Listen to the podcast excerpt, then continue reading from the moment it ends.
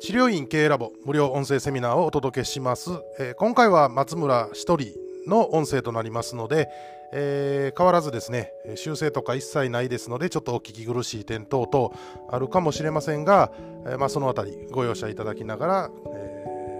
お聞きいただけたらありがたいなと思います、えそれではよろしくお願いします、え今回ですねえっとね僕実はそのまああまり僕病院とか行かないんですが、まあ、基本健康なので、まあ、行かないんですね。で、えー、まあまあ言ってもね、お薬とかの勉強も多少はしてるので、ま正直な話、ある程度病院でしか手に入らないお薬っていうのは自分で使う分に関しては、えー、僕は個人輸入で入れてます。でコンタクトレンズも僕はその実技治療のセミナーとか行く時どうしてもメガネ着脱がめんどくさいので、えー、コンタクトレンズを買うんですがそれもまあ個人輸入でするっていう形でもうほとんど本当に健康保険使うことがないと保険料払いっぱなしなだけっていうパターンなんですね僕が行くとしたら、えー、メンテナンスのために歯医者さん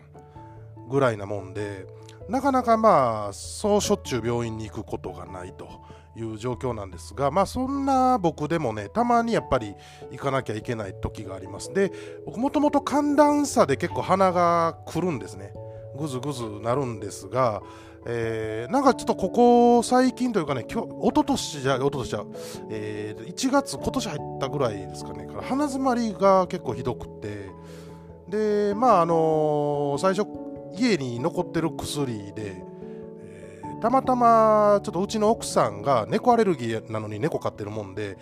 ひどい時あの呼吸に出るんですねヒューヒュー言うと。っていうのでま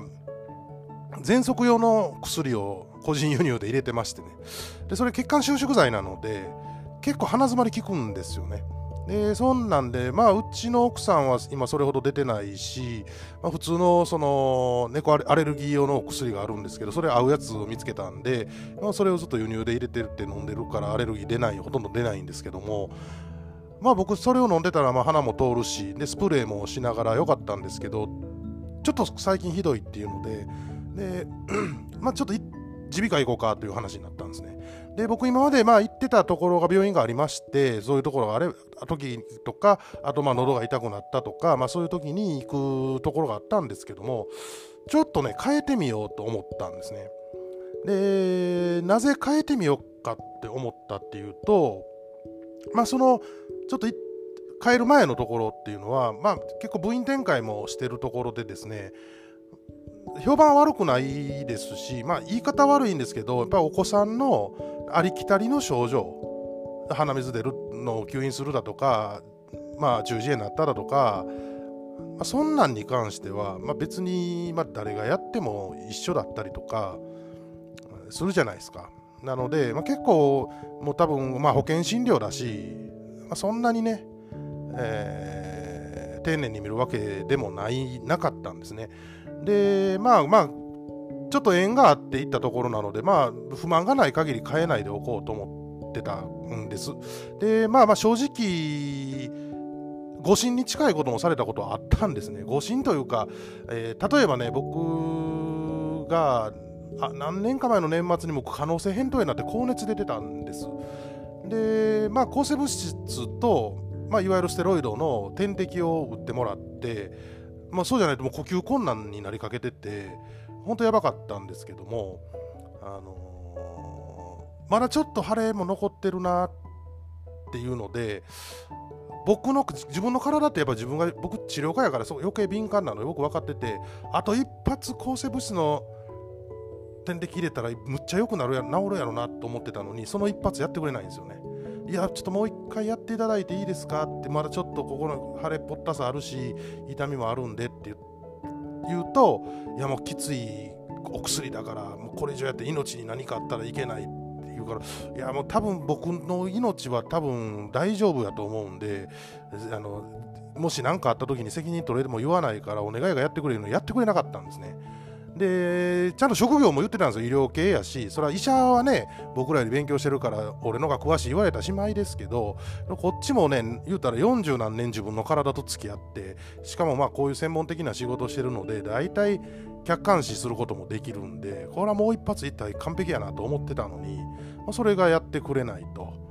で結局ぐずぐずぐずぐず結局ね喉の調子が扁桃腺の調子がそんなに良くないまままあ年始になりでね結局ね僕どうなったかっていうとその年始に、まあ、高校の柔道部の OB 会がありまして、えー、そこで集団食中毒になってしまったんですね。で僕も病院運ばれてというか正月3日の日にあってで4日の日に発症して、えーまあ、そのまま入院って言われて僕がその時5日から仕事せなあかんかったんで病院から通勤したっていうのがあるんですね。絶飲食だったんで。でその時にずっと点滴を打つんですが結局ねそこでね、あのー、4日間ぐらいずっと抗生物質とステロイドの点滴打ったんですよね。多分なんですけど結局あの時にちゃんとやってくれたらある程度下痢とか腹下すとかあっても多分ならんかったなっていうのは今でもやっぱあってやっぱりちょっと頼んないなとそこのドクターがね雇われのやっぱり人やし頼んないしこうなんていうかな責めれない、あのー、もうちょっとこうやったらな早く良くなるんちゃうかっていう攻めができない。もう守りしかないっていうので僕の中ではその子供とかを見て、まあ、言い方悪いですけど本当にね誰がどのドクターが見ても同じことができ判断するようなそういう言ったら工場のプレス機みたいなドクターなんでちょっともう頼んないし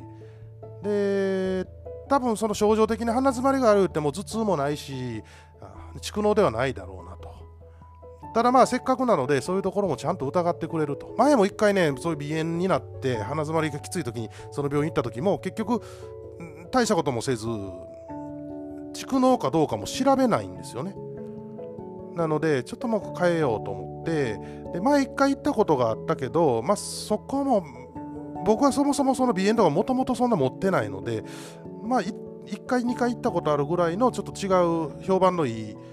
耳鼻科に行ってきたんですね。で、それが昨日なんですけど、なんで評判がいいんかなと思って、僕行った時それほど逆に、まあ僕の症状自体も誰でも見れるような当時の症状やったんで、あのだったんだと思うのと、お薬が何でもかんでも弱いのを出すはるんですね。だ。うちの奥さんはそこに初めて行った時はもうその猫アレルギーって分かってるからお薬をもらいに行ってるのにむちゃくちゃ弱い薬出しはるから。でいや前この薬が効いたんですって言ってもいやでもそういうそれはきついからとかって言って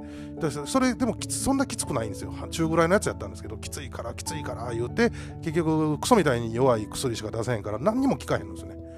でまあ個人輸入でそそれがきっかけで個人輸入に入れ出したんですけど、まあ、ちょっとそこに一回評判ええからなんで評判がいいから僕ら理解ができなかったのであの行ってみようと思って行ったんですね。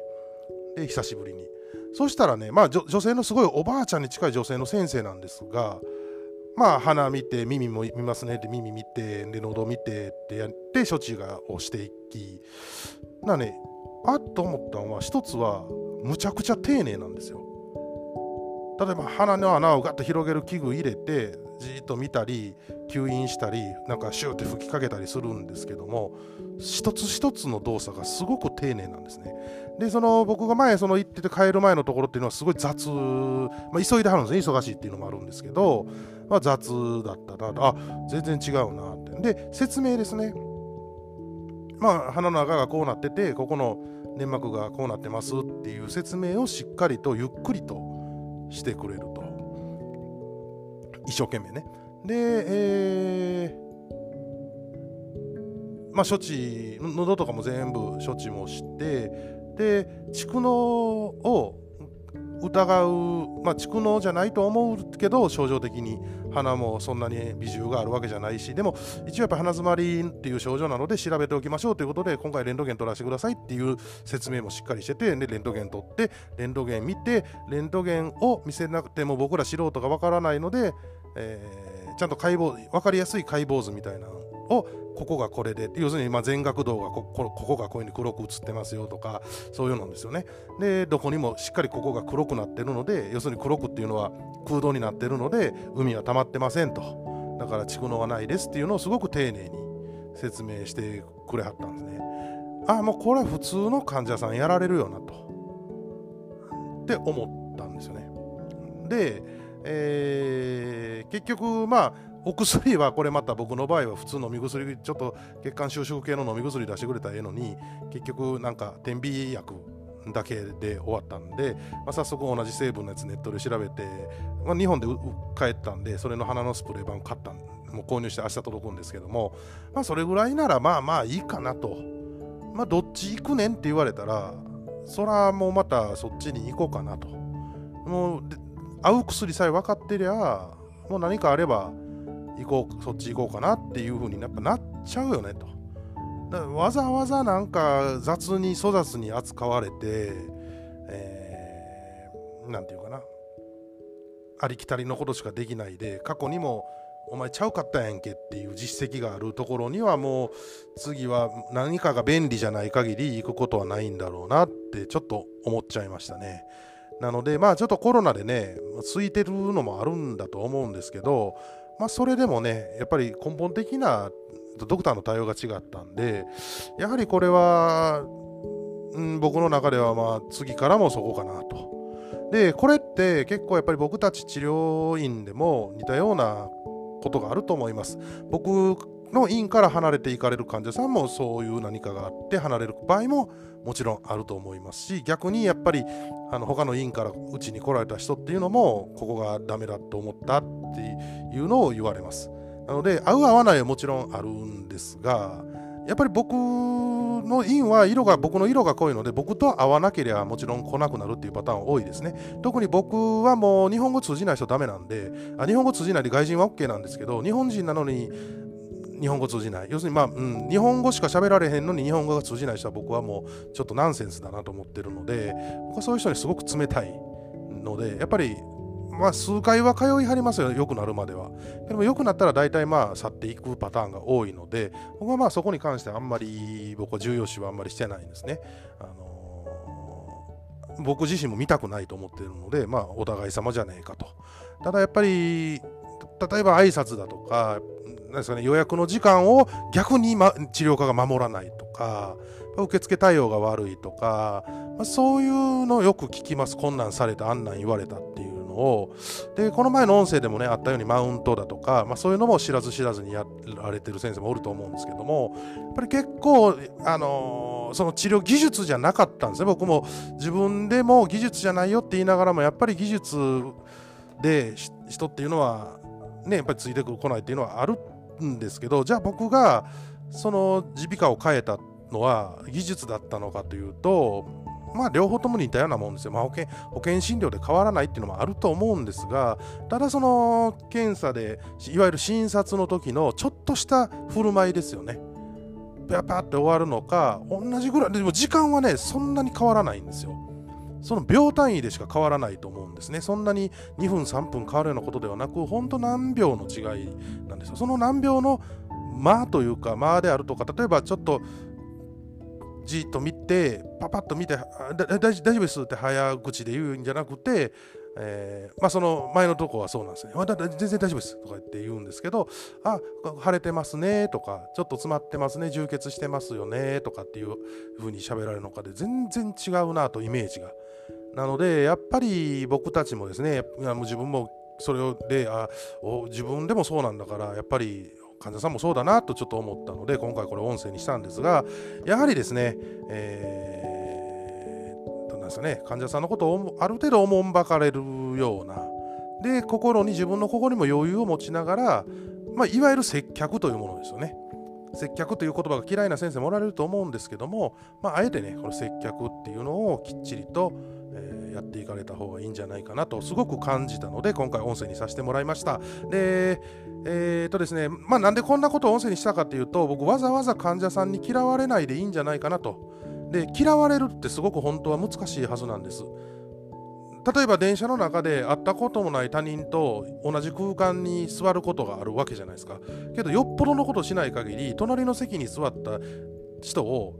嫌いにはなりませんよね。もちろん好きにならることも少ないですけども嫌いになることも少ないんですけどなんかしょうもないことすると嫌い言われるんですよね。なのでわざわざ嫌われる必要はないと。そのためにはそれなりのことをちゃんとやっていかないといけないよねと。そのためにやっぱりきっちりと問診とかも、まあ、やっていくと。でそれだけじゃなくて自分のそのコミュニケーション能力を日々磨いていくっていうところはとっても重要なんじゃないかなと思いました、えー、今回はこれで終わりたいと思います。ご視聴ありがとうございました。